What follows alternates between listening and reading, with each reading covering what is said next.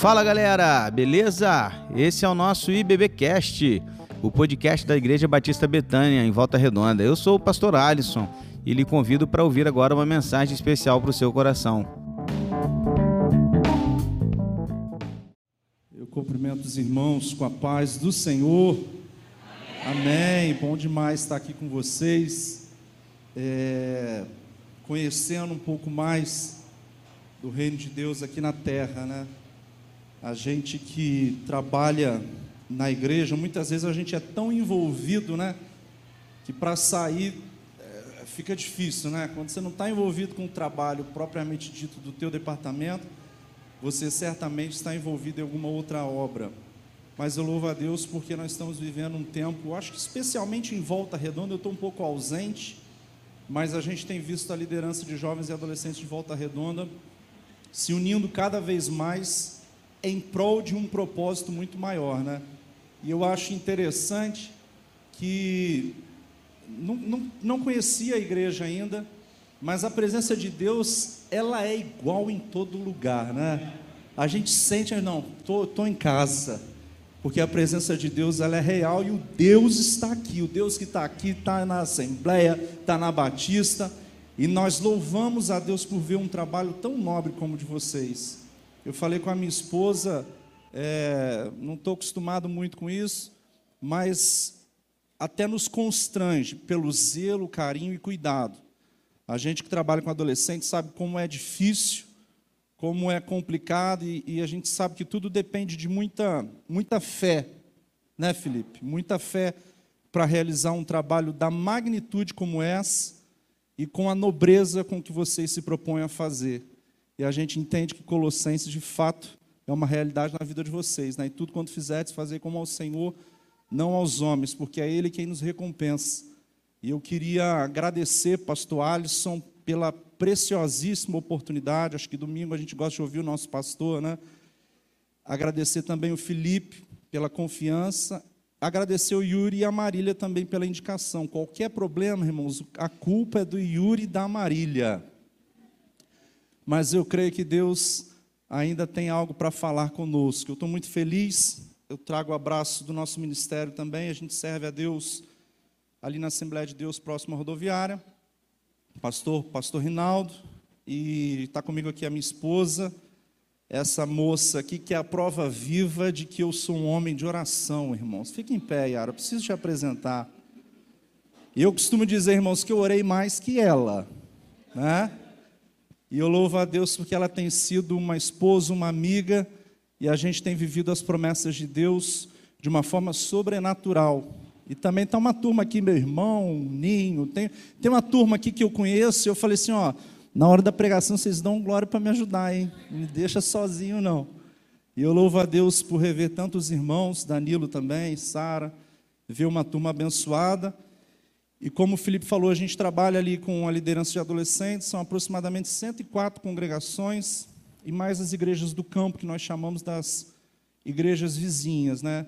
Barra Mansa, Resende, Pinheiral, Piraí, Barra do Piraí. E a gente está, irmão, pela misericórdia do Senhor, não tem outra palavra. Trabalhando ali e servindo. Eu costumo dizer que o meu chamado é servir, irmão, servir. Eu tenho aprendido que quanto mais a gente serve, com o coração voluntário, mais o Senhor nos abençoa. Eu aprendi que se eu estou feliz, eu vou para a igreja, se eu estou triste, eu vou para a igreja, se eu estou aborrecido, eu vou para a igreja, se eu estou com raiva, eu vou para a igreja, se eu estou empregado, eu vou para a igreja, se eu estou desempregado, eu vou para a igreja, se eu estou ruim, eu vou para a igreja, de qualquer jeito, a igreja é sempre o melhor caminho para você estar. Mas por quê? Porque Deus está aqui, irmãos. Deus está aqui. Se você não sentiu, eu tenho certeza, acho pouco provável que isso tenha acontecido mas eu tenho certeza que você vai sair daqui levando algo especial da parte de Deus. Eu tenho muitas experiências com Deus para achar ou para acreditar em coincidências. Eu creio que tudo, absolutamente tudo, até a roupa que você escolheu para vir aqui, tem um propósito dos céus. E eu tenho a certeza que Ele nos trouxe aqui hoje para compartilhar algo da parte de Deus que vai não só abençoar os irmãos, mas a mensagem sempre fala com a gente primeiro que vai ministrar, né?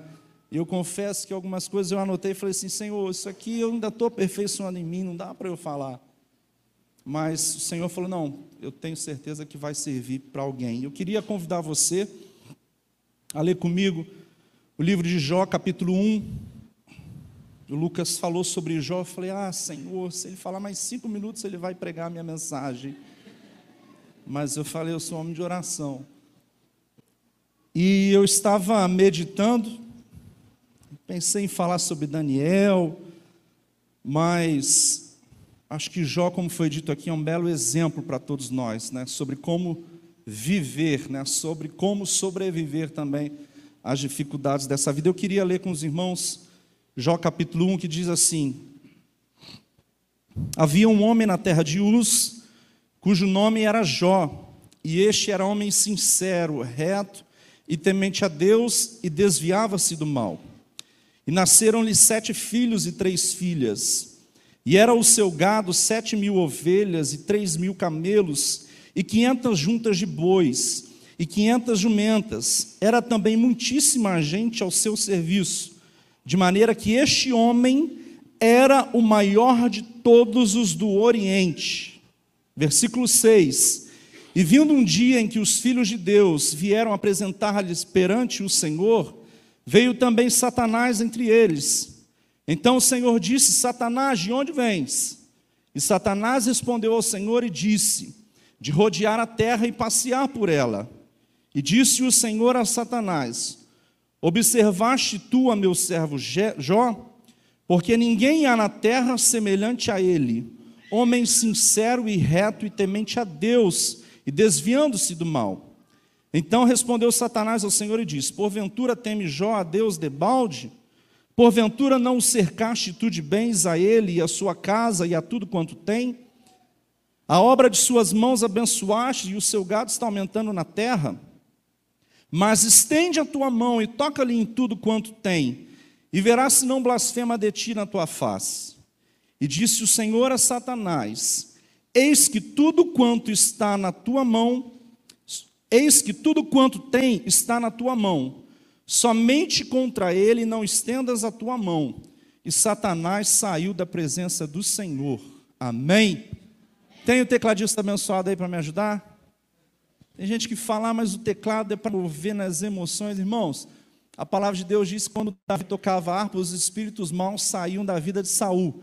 Então, se não sair de alguém que talvez precise ser liberto, através da minha palavra, vai sair através da unção desse tecladista abençoado aqui, amém?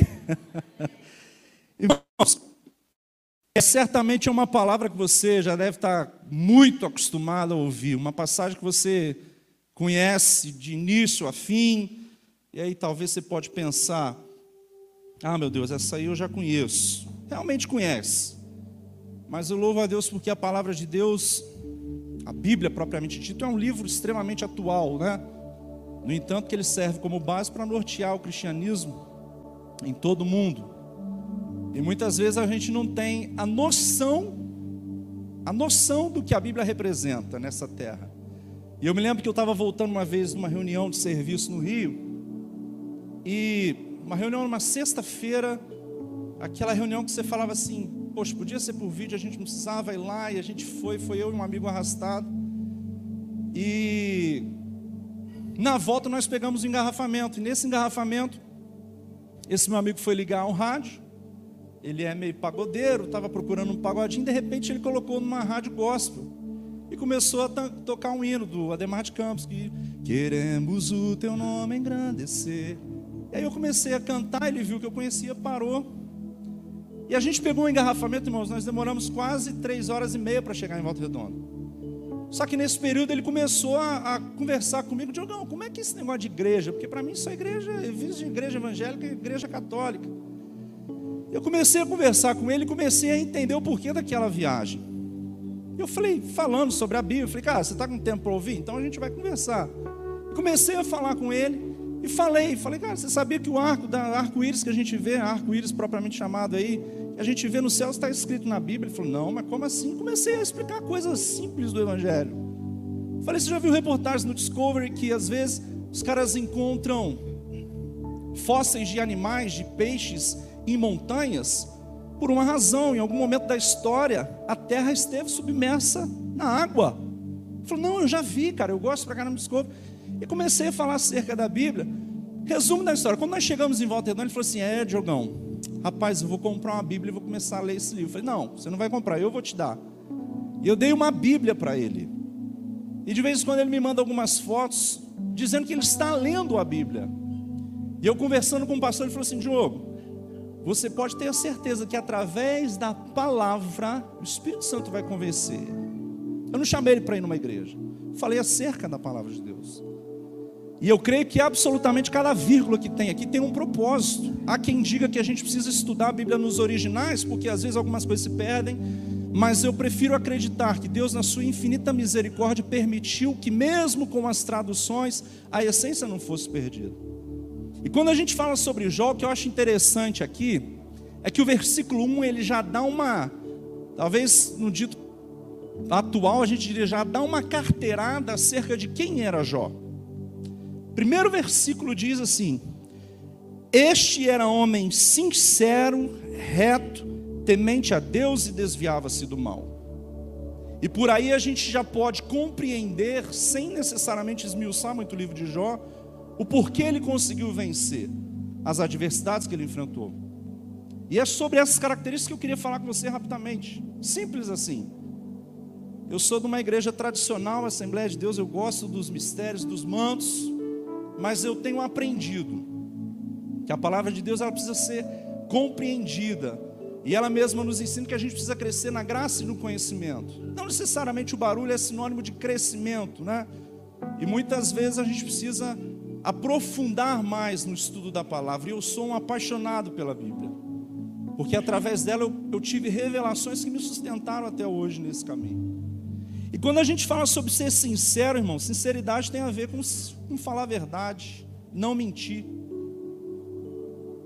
Ser sincero. Mas não é aquela mentira, às vezes tua mãe salgou a comida, aí você pergunta como é que está a comida? Fala, não, mas está bom, mas está salgado. A você não, não é essa sinceridade que a gente está falando. E ser sincero tem a ver com ser honesto em todas as nossas relações. Ser sincero com as pessoas que estão ao nosso redor. Ser verdadeiro com as pessoas que estão conosco. Sinceridade tem a ver com ser honesto também com Deus. Porque muitas vezes a gente tem facilidade para ser honesto com um amigo, mas quando a gente vai falar para Deus, a gente quer muitas vezes esconder para Ele partes da nossa vida, que a gente sabe que Ele, na onisciência dele, Ele já sabe. Mas talvez pelo constrangimento do pecado ou das nossas escolhas erradas, a gente tem às vezes vergonha de se abrir para Deus. É ou não é? E eu me lembro que uma vez eu estava num culto de oração, ali na igreja, e o irmão dobrou para ajoelhar, para orar, e ele começou, excelentíssimo amado, excelso, soberano, dono do ouro e da prata. Eu comecei a prestar atenção na oração dele para ver qual que seria a, a, a essência, além dos elogios ali, mas qual que seria a essência da adoração. E muitas vezes a gente se esquece que Ele é nosso Deus e é nosso Pai. E como pai, nós temos total liberdade para falar com Ele as coisas mais obscuras que a gente tem na nossa vida. Jó era um cara sincero. E sinceridade é uma virtude cada vez mais rara nos nossos dias. Cada vez mais raras. Mas olha o que, que diz Colossenses 3, 9 e 10. Não mintais uns aos outros, pois que já vos despistes do velho homem com os seus feitos e vos vestistes do novo, que se renova para o conhecimento segundo a imagem daquele que o criou. Provérbios 12, 22 vai dizer que o Senhor odeia os lábios mentirosos. João 8,44 vai dizer que o diabo é o pai da mentira. E João 8,32, esse eu acho fantástico, que diz: E conhecereis a verdade, e a verdade os libertará. A verdade liberta, a verdade transforma, a verdade nos aproxima de Deus. Eu tenho certeza que você saiu da tua casa hoje precisando de uma palavra. E o Espírito Santo está dizendo para você nesta noite: seja verdadeiro comigo, seja sincero comigo. Jesus olhou para o cego e falou assim: Que queres que eu te faça? Como se ele não soubesse. Mas ele falou: Senhor, que eu te veja, que eu consiga enxergar. O Senhor sabe, mas Ele quer ouvir de você, porque a partir do momento que você se abre e se derrama na presença dEle, Ele fala assim: Olha, chegou no ponto que eu precisava. Jó era um homem sincero, Jó era um homem que perdeu tudo, menos a sua fé e a sua convicção em quem ele era em Cristo Jesus. E eu aprendo que, como diz Salmo 51, 17, os sacrifícios para Deus são o espírito quebrantado, e a um coração quebrantado e contrito não desprezarás, ó Deus. Coração quebrantado que não está endurecido, coração contrito, sinônimo de arrependimento. Eu não sei como você chegou aqui hoje, Talvez a tua história seja uma história de muitas perdas. Talvez você lê o livro de Jó e vê muitas similaridades com a tua história. Mas eu vim aqui nessa noite para profetizar sobre a tua vida. O Espírito Santo vai quebrantar o seu coração nesta noite. Você vai se rasgar e vai receber um abraço do Espírito Santo nesta noite. E quando a gente começa analisar os demais atributos, a gente fala sobre retidão. Retidão diz respeito a caráter. Irmãos, se tem uma coisa que eu gosto, é de quebrar algumas, alguns paradigmas. Quando nós entramos para o departamento de adolescentes, algumas pessoas sempre vêm para falar. Trabalhar com adolescente é difícil, né? Porque adolescente não tem dinheiro, é dependente do pai. Eu falei, não, gente não pode pensar assim. Porque o adolescente, quando ele quer algo, ele fala com o pai, com a tia, com a avó, com o primo. E a gente começou, irmãos, debaixo de muita oração, de muita oração, de muito clamor, porque a gente sabia que o retiro é algo muito especial da parte de Deus. Nós começamos a trabalhar, eu achava lindo que às vezes a gente chegava na igreja, irmãos, na porta parecia assim uma, uma doceria, uma feira de tudo que você possa imaginar. Era adolescente vendendo brigadeiro para pagar acampamento, era adolescente fazendo rifa, ação, ação entre amigos, né? Fazendo de tudo para ir. E nós realizamos, para honra e glória do nome do Senhor, um retiro com mais de 350 adolescentes, com um orçamento de mais de 100 mil reais, irmãos. E eu falava com a minha esposa e com as pessoas que trabalhavam com a gente, falei, gente, não tem como a gente não olhar e não conseguir enxergar Deus nisso. E a gente tem ouvido nos nossos dias algumas, algumas coisas que me deixam às vezes um pouco inquietas. E quando a gente fala sobre retidão e analisa a história de Daniel, Daniel e os seus amigos Ananias, Misael e Azarias foram cativos na Babilônia, mas não se prostraram diante daquilo que aquele mundo, aquele contexto oferecia. E você quer ver uma coisa? Eu estava num evento em São Paulo há uns dias atrás e uma pessoa, a gente estava ali, era um evento de, de finanças tal, e tinha algumas pessoas ali meio influentes naquele meio, que estavam ali tirando foto com o pessoal, de repente passa um senhor. De repente passa um senhor e aquelas pessoas que eram conhecidas, né, começaram a tirar foto com aquele senhor. E eu perguntei para um camarada que estava comigo: quem é esse cara? Ele falou: ah, você não conhece ele? Eu falei: não. Ele falou assim: esse cara é um dos maiores investidores de pessoa física da Bolsa Brasileira. E eu fui ver, por sal histórico do cara, a fortuna do cara é de mais de 15 bilhões de reais. Na hora eu pensei: meu Deus, será que esse cara é crente? Qual igreja que ele frequenta? imagina o dízimo desse, desse varão.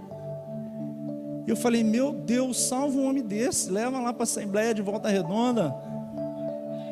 Né? Pensou a dizimar em Volta Redonda tudo. E o Espírito Santo falou comigo: Você tem orado pela juventude da tua igreja para que Deus dê riqueza a eles? E a gente está vivendo num tempo com vários paradigmas, e esse para mim tem sido um. Porque a gente ouve que realmente a Bíblia fala que é mais fácil um camelo passar numa agulha do que um rico entrar no céu. Irmãos, mas olha o que nós lemos aqui: que havia um homem na terra de Uz, cujo nome era Jó, e ele era sincero, reto, temente a Deus e desviava-se do mal, e era o maior cara do Oriente. E eu confesso que lá no meio daquele evento eu falei: Senhor, começa a levantar os jogadores de futebol que vão rodar esse mundo aí e vão pregar, Deus, nesse mundo corrompido. Começa a levantar, Deus, influencers, porque inicialmente eu olhava algumas coisas e falava: ah, será que a pessoa que está gravando o vídeo tem propriedade para falar aquilo, irmãos?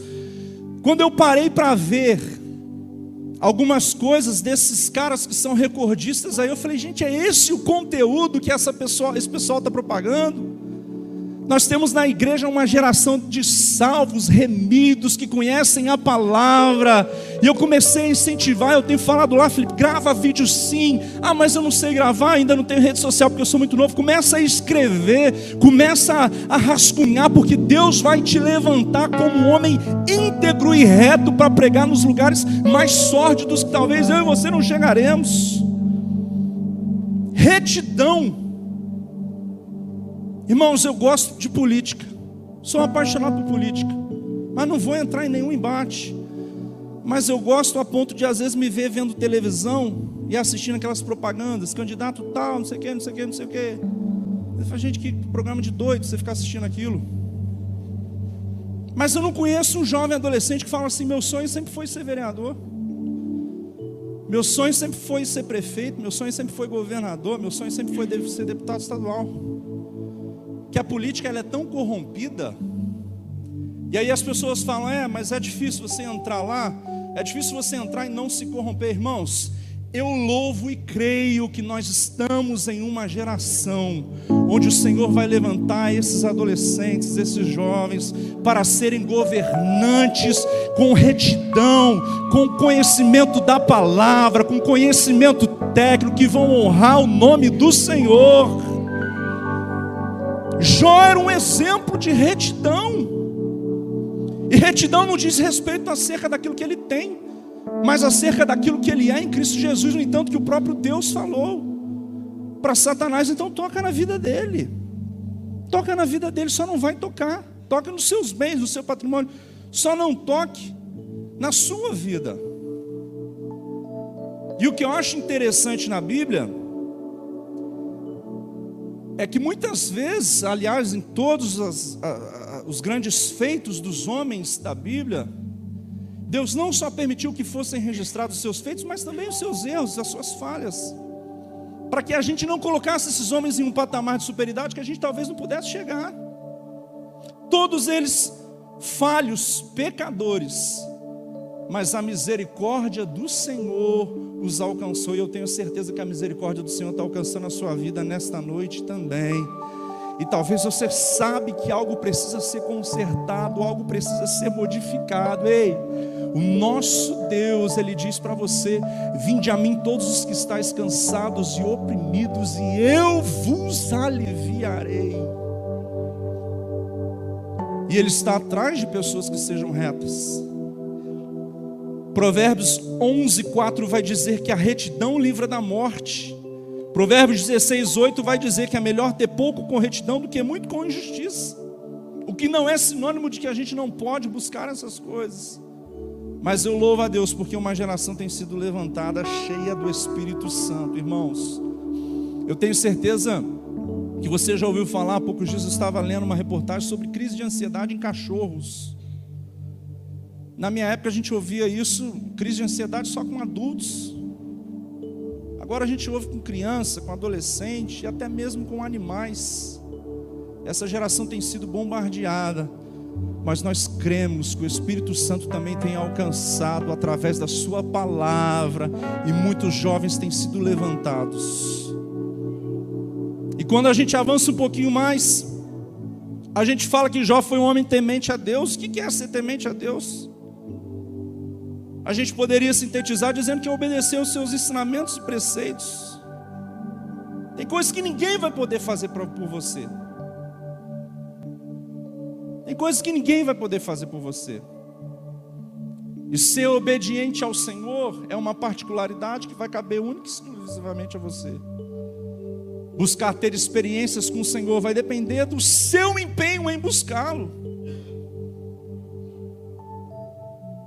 Mas eu tenho a certeza que o Espírito Santo está também levantando aqui homens e mulheres tementes ao Senhor. Já no ápice do seu problema, ele perdeu tudo aquilo que a Bíblia propriamente diz. E quando ele chega lá mais para o capítulo 42, ele diz assim: Bem sei que tudo podes, e nenhum dos teus planos podem ser frustrados. Ele não afirmou isso após a sua restituição, mas ele afirmou isso no ápice do teu problema. E eu não sei o que você perdeu ao longo da sua vida. Eu não sei como tem sido a tua caminhada. Eu não sei como tem sido a tua trajetória. Talvez seja uma trajetória tão difícil quanto a dele. Talvez seja uma trajetória de perdas. Talvez durante esta pandemia você teve alguns prejuízos que até hoje você sofre as consequências disso. Seja a perda de um ente querido, seja a perda do seu emprego, mas eu convido você a nesta noite declarar: Senhor, bem sei que tudo podes e nenhum dos teus planos podem ser frustrados. Você crê nesta palavra? Você crê que isso é uma realidade na sua vida? E que não se corromper não é uma opção, precisa ser uma decisão. Talvez as circunstâncias estão dizendo que você não vai conseguir vencer. E aí muitas vezes a pressão vem de uma forma muito grande e a gente quer pegar algum atalho. Mas o Espírito Santo está renovando as suas forças nesta noite, para que você entre esta semana profetizando: Senhor, eu sei que as coisas estão difíceis, eu sei que estão apertando, eu sei que muitas vezes parece que eu vou sucumbir, mas assim como Jó foi vitorioso, eu creio que a vitória será uma realidade na minha vida. E este atributo, desviar-se do mal, ah, irmãos, isso aqui é difícil, porque hoje, para a gente desviar do mal, a gente tem que ser muito crente. Mas o que me chama a atenção nessa passagem de Jó é que quem testificou dele foi o próprio Deus, do versículo 8. E disse o Senhor a Satanás: Observaste tu a meu servo Jó, porque ninguém é na terra semelhante a ele homem sincero, reto e temente a Deus e desviando-se do mal. O próprio Deus testificou de Jó. Imagina só que honra, irmãos.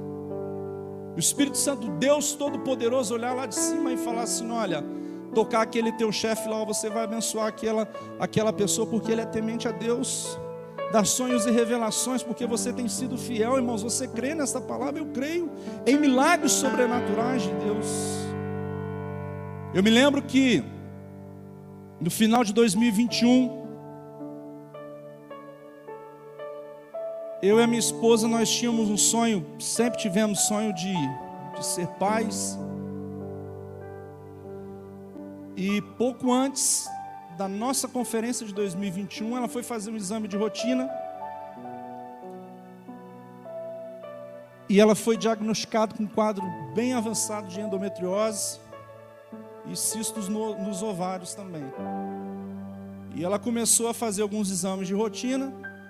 E o diagnóstico dos médicos aqui em Volta Redonda, ela precisava tirar o ovário. Era um que estava com cisto maior. E isso foi uma, uma semana antes da nossa conferência. E eu me lembro que ela estava muito abalada, a gente estava exatamente, e nós recebemos uma palavra naquela, naquela conferência. Mas ninguém sabia disso, a gente começou a fazer os exames, e fomos em alguns outros médicos, e todos falaram: olha, os que não falaram que tinha que tirar o ovário, falaram que precisaria fazer uma cirurgia, mas que queria ir com liberdade para retirar o ovário. Nós não aceitamos aquilo, começamos a procurar outros profissionais e uma amiga indicou um profissional em São Paulo. Nós fomos para uma clínica lá especializada em, em reprodução em, em, órgão reprodutor. E nós chegamos lá, era uma clínica que não, não fazia nenhum tratamento invasivo e também fazia todo o cuidado do órgão reprodutor masculino e feminino através de, de, de, de cuidados naturais, sem uso de anticoncepcional, enfim. E nós tivemos um outro diagnóstico lá, e que era de fato um diagnóstico cirúrgico, mas que não precisaria retirar o ovário, e nós ficamos relativamente tranquilos. Mas a Yara teve algumas crises né, no período do ciclo dela, e algumas crises bem agressivas. E a gente estava nesse diagnóstico, mesmo recebendo uma palavra. E eu me lembro que teve um dia que ela estava muito abalada, porque cada vez mais que a gente queria, parecia que as coisas estavam mais distantes de acontecer. E eu me lembro que a gente estava um dia em casa, sabe quando você não tem mais o que fazer? E ela bem abatida, a gente estava no nosso quarto. E eu falei assim, Ara, não tem mais o que fazer. A não ser orar e pedir a Deus que intervenha nessa causa. E eu me lembro, irmãos, que naquele dia nós, nós dois colocamos as nossas quatro mãos no ventre da Yara. E nós não só oramos, mas clamamos ao Senhor. E eu me lembro que eu terminei aquela oração dizendo: Senhor, Obrigado pelos filhos que nós ainda não temos, mas pela fé nós cremos que serão gerados. E eu me lembro que eu estava num processo de transição de empresa, e ela já estava com a cirurgia marcada, e eu saí da empresa, eu pedi o desligamento, meu plano seria vigente até dia 31 de março, e mesmo que eu quisesse dar continuidade, eu teria que contratar um outro plano. E esse plano não absorveria esse, procedimento cirúrgico. E eu me lembro que numa semana eu conversando com um amigo que conhecia alguns médicos, falei, cara, preciso de uma ajuda aqui que você. Ele falou, cara, não tem jeito. Você vai ter que ligar para o plano para eles agilizarem a autorização e ligar para a clínica e falar que eles têm que fazer cirurgia ainda dentro de março. E cara, não tem a menor condição. E eu me lembro, falou, não, você vai ter que ligar, vai ter que ligar, vai ter que ligar. E eu desliguei o telefone. E aí ela olhando para mim, eu falei, ela meio que esboçando um sorriso, eu falei, o que, que foi? Ela falou assim, ah, não queria te falar, mas eu falei, o que, que foi? O que, que foi, Ela falou assim, mas eu vou ter que te falar, porque senão amanhã você vai ligar para a clínica lá, vai tocar o terror e você não vai saber. Eu falei, o que, que foi? Ela falou assim, eu acho que eu estou grávida. Eu falei, não, não pode. Mas como? Irmãos, beta HCG que era para estar tá acho que acima de 50, era grávida, ela estava com 250. A médica virou e falou assim: Olha, faz o exame em 48 horas, porque se estiver, vai ter uma dilatação, de fato vocês, você vai estar grávida. Para honra e glória do nome do Senhor, 48 horas depois estava mais de 750. Eu não sei se você crê no poder de um clamor, mas a palavra de Deus diz que é um coração quebrantado e contrito, o Senhor não despreza. E talvez ao longo da tua caminhada você tenha enfrentado muitas dificuldades. E, e a tua caminhada de fato tem sido muito desgastante. Mas eu convido você nesta noite lançar sobre o Senhor toda a tua ansiedade, entregar a Ele descansar nele. Irmãos, a gente canta tantos hinos lindos que Deus é maravilhoso, Criador dos céus e da terra, mas muitas vezes na hora da nossa aprovação a gente não consegue colocar isso em prática. Mas Ele está nesta noite aqui dizendo para você: olha, eu estou aí do teu lado, eu estou aí estendendo a sua mão, eu estou aí carregando, te carregando no colo muitas vezes, mas nós não podemos ser como os dois discípulos ali no caminho de Emaús. A palavra de Deus diz que os olhos deles estavam como que fechados para que não o conhecessem. Imagine só, irmãos, o próprio Jesus do teu lado ali. Mas eles estavam tão preocupados com o problema que eles não tiveram a percepção de que o próprio Jesus estava ao lado deles. Mas muitas vezes nós criticamos os discípulos. E eu me pergunto, Senhor, será que se eu estivesse ali eu teria o reconhecido? Mas eu te pergunto nessa noite, você tem reconhecido o Senhor nos teus caminhos, talvez tortuosos? Ele tem estado do seu lado, Ele tem sustentado. Talvez você enfrentou algumas lutas muito difíceis, mas eu convido você a relembrar de quantos livramentos o Senhor já te deu quantas portas ele já abriu, quantas, quantos feitos ele já realizou através da sua vida, e eu tenho a certeza que ele nesta noite também está trazendo uma palavra de consolo e de renovo das tuas forças. E quando a gente caminha para o final aqui do livro de Jó, olha só que interessante. Diz aqui no capítulo 42, versículo 7: Sucedeu, pois, que acabando o Senhor de dizer a Jó aquelas palavras, o Senhor disse a ele: Faz o temanita.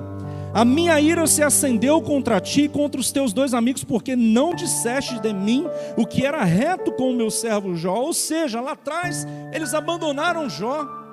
Mas Deus orienta eles: Tomai, pois, sete bezerros e sete carneiros, ide ao meu servo Jó e oferecei holocaustos por vós, e o meu servo Jó orará por vós, porque deveras a ele aceitarei para que eu vos não trate conforme a vossa loucura, porque vós não falaste de mim que era reto com o meu servo Jó. Então foram Elifaz o Temanita, e Bildade o Suíta, e Zofar o Naamita, e fizeram como o Senhor lhes dissera, e o Senhor aceitou a face de Jó. Olha só, irmão, que lindo versículo 10. E o Senhor virou o cativeiro de Jó quando orava pelos seus amigos. Eu acho isso tremendo. Orar por aqueles que te fizeram mal. Mas não é só orar por aqueles que te fizeram mal, é liberar perdão para aqueles que te fizeram mal. Talvez a falta de perdão pode estar sendo um empecilho para as bênçãos do Senhor chegar sobre a tua vida. Mas eu convido nessa noite você também falar: Senhor, é difícil, é complexo, é complicado mas me ajuda, Senhor, a liberar o perdão para que as tuas bênçãos venham sobre a minha vida. E às vezes a tua caminhada esteja sendo penosa, esteja sendo desgastante, mas aqui eu encerro dizendo o que está escrito em Jeremias 29. Às vezes a gente não quer abrir mão de algo porque muitas vezes a gente não quer acreditar que Deus tem poder de nos dar algo muito melhor. Mas aí vem Jeremias e fala para a gente: Porque eu bem sei os pensamentos que penso de vós, diz o Senhor. Pensamentos de paz e não de mal, para vos dar o fim que esperais. Então me invocareis, e ireis, e orareis a mim, e eu vos ouvirei. E buscar-me-eis e me achareis quando me buscares de todo o vosso coração. E eu convido, com a permissão do pastor, você se colocar de pé. Tem hora que dá vontade da gente desistir mesmo, tem hora que dá vontade da gente parar, recuar. Mas irmãos, a resposta para tudo está aqui. A resposta para tudo está aqui. E muitas vezes nós não temos a noção da unção que há sobre as nossas vidas. Me recordo de uma ocasião que eu fui num, num, num churrasco de serviço. E eu me lembro que o pessoal estava reunido e ligaram um karaokê lá. E aí o pessoal bebendo. E alguém virou e falou assim: Quem que vai cantar aqui agora? Aí uma colega de trabalho virou e falou assim: Ah, quem vai cantar? Chama o Diogo, porque o Diogo canta. Eu falei: Não, não, não, aqui não, aqui não tem, aqui não dá. E ela, não, vai lá, vai lá, vai lá, vai lá, vai lá. E o pessoal ali, eu falei assim, o que, eu, o que eu vou fazer ali? Como é, olha, olha a situação. E o Espírito Santo falou comigo, você vai cantar um hino aí. Eu falei, não, Senhor, eu sou crente, mas a minha fé não alcança isso não. Irmãos, eu já tive algumas experiências de ouvir a voz do Senhor de uma forma clara, mas aquela ali foi, foi, foi, foi, foi, muito específica. Quem nunca em sã consciência faria uma coisa daquela. E o Senhor falou comigo: Você vai cantar a música do Zaqueu. Eu pensei: Ah, quer saber? Está todo mundo bêbado mesmo? Cheguei lá na frente, comecei: Como Zaqueu, eu quero subir o mais alto que eu puder, só te ver, olhar para ti e chamar tua atenção para mim. Eu preciso de ti. Mas eu fui cantando, falei, ah. Só que eu fui cantando com o olho fechado. Eu não tive coragem de abrir. E aí, inicialmente, formou-se um silêncio naquele lugar. E aí eu falei, tem uma coisa errada. Pensando ali, cantando. Falei, será que o pessoal está me olhando assim? Eu abri um olho assim, irmãos. Quando eu abri um olho, o dono da casa estava abraçado com uma pessoa do lado. Do lado ele estava abraçado e na outra ele com um copo de cerveja. E o cara era um cara muito grande, devia ter, sei lá, quase dois metros. Com um copo de cerveja na mão, assim, ó, cantando. Eu preciso de ti, Senhor. Eu preciso de ti, ó Pai. Eu falei, não tá tão ruim. Comecei a cantar, irmão. Comecei a cantar. Sou pequeno demais. De repente eu comecei a ouvir algumas vozes da galera cantando comigo. Aí, irmão, aí, aí, aí fui. Entra na minha casa, entra na minha vida, mexe com minha estrutura, sara todas as feridas, me ensina a ter santidade. Quero amar somente a Ti, porque o Senhor Irmãos, eu comecei a cantar aquele hino. Eu não sei, eu não fiz isso. Toda vez eu falo, mas eu nunca fiz isso. Esse hino repetiu tanto coro. Eu não sei se, sei lá, o karaokê era uma outra versão. O negócio repetiu tanto que sempre deve cantar umas dez vezes aquele coro. Eu falei, tá, mas e agora? Aí acabei, eles até pediram para eu cantar um hino. E eu meio que acabei com o churrasco, né? Quando eu coloquei o microfone assim do lado, que não tinha mais, eu vou ficar cantando hino aqui, né? A menina que trabalhava comigo, ela era branca, ela estava rosa de tanto que ela chorava. E do jeito deles, né? Meu amigo, você tem uma luz. Bebaça. E eu meio ali, meio sem ambiente, né? Porque, né? O dono da casa, o cara que estava com a cerveja, já veio cambaleando e me deu um abraço. A esposa dele veio falar comigo aos prantos, falou assim: Meu filho, você não tem noção do que aconteceu aqui hoje. Eu sou irmã de cinco pastores batistas. Mas quando eu me casei com ele, eu não tive força de puxar ele para a igreja, ele que me puxou para o mundo. Mas todas as vezes que ele passa por apuros, ele me chama para orar. O churrasqueiro saiu de lá e falou: Meu amigo, que coisa linda. E a dona da casa chegou e falou assim: Vem cá, vem cá, vem cá. Conhece essa, você conhece essa, essa senhora aqui? Eu falei: Não. Falou assim: Essa aqui é a mãe do jogador, um jogador de futebol famoso.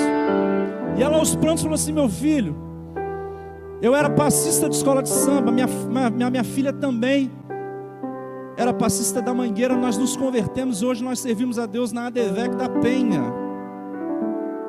Mas muito obrigado por aquilo que você fez aqui. Irmãos, Pensa num som ruim. Pensa no microfone chiado. Pensa naquele karaokê, mas daquele, daquele karaokê ruim.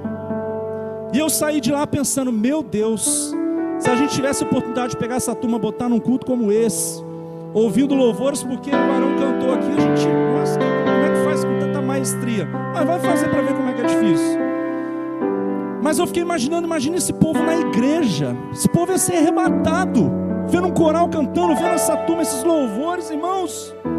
Mas muitas vezes nós não temos a consciência da unção que há nas nossas vidas. Irmãos, não é para. Como nem me gloriar com o negócio, no contexto daquele. Mas muitas vezes nós estamos com todas as armas nas nossas mãos, mas nós não profetizamos sobre a nossa causa. E eu convido você nesta noite a colocar a mão na tua cabeça. Você vai falar, Senhor, eu sou fraco, mas é na minha fraqueza que o Senhor me fortalece. Mas eu quero firmar um compromisso com o Senhor de ser sincero, de ser reto, de me desviar do mal, de ser temente ao Senhor, de te buscar mais em espírito e em verdade. Mas, Senhor, às vezes podem existir coisas na tua vida que você precisa melhorar. Todos nós temos algo. E às vezes você não tem força. Mas eu quero te dizer nesta noite que a unção de Deus que há na sua vida vai renovar as tuas forças e você vai, pelo poder do Espírito Santo, vencer aquilo que te aflige. Talvez você não tenha força, talvez você chegou aqui arrastado, mas assim como Deus mudou o cativeiro de Jó, Assim como Deus transformou a história dele, Ele vai transformar a sua. E eu queria orar com você, Senhor. Nós queremos, Pai, te louvar por estarmos aqui nesta noite. Ah, Senhor, como é precioso estar em comunhão na tua casa. Passamos por dois anos de muita privação, estamos aqui hoje, Pai. Assim como o salmista dizia: Alegrei-me quando me disseram, vamos à casa do Senhor. Nós estamos aqui alegres, Pai. Mas nós sabemos, Deus, que ah, existem as dificuldades. Nós estamos passando por um momento tão conturbado no nosso país. Ah, Senhor, mas nós te louvamos porque o Senhor não tem horário certo para nos abençoar.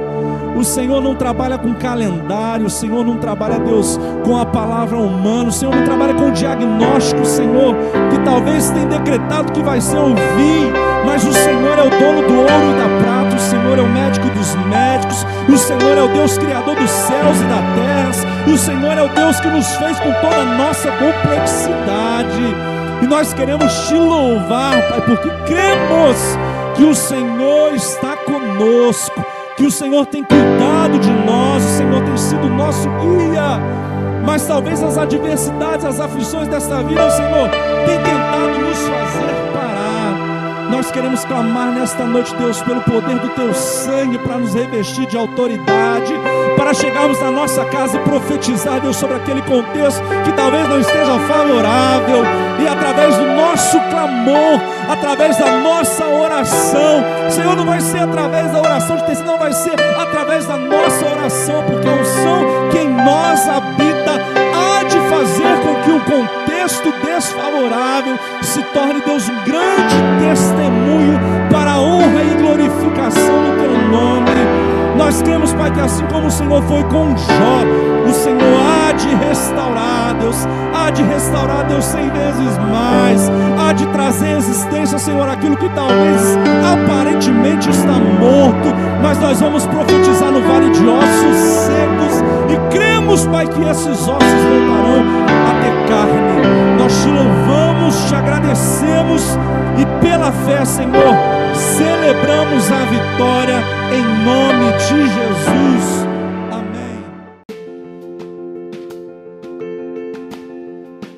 E esse foi o nosso podcast de hoje. Siga nossa igreja nas redes sociais e compartilhe também esse podcast com mais pessoas. Venha nos fazer uma visita na Rua Manuel Bandeira, número 53, São Luís, Volta Redonda, Rio de Janeiro.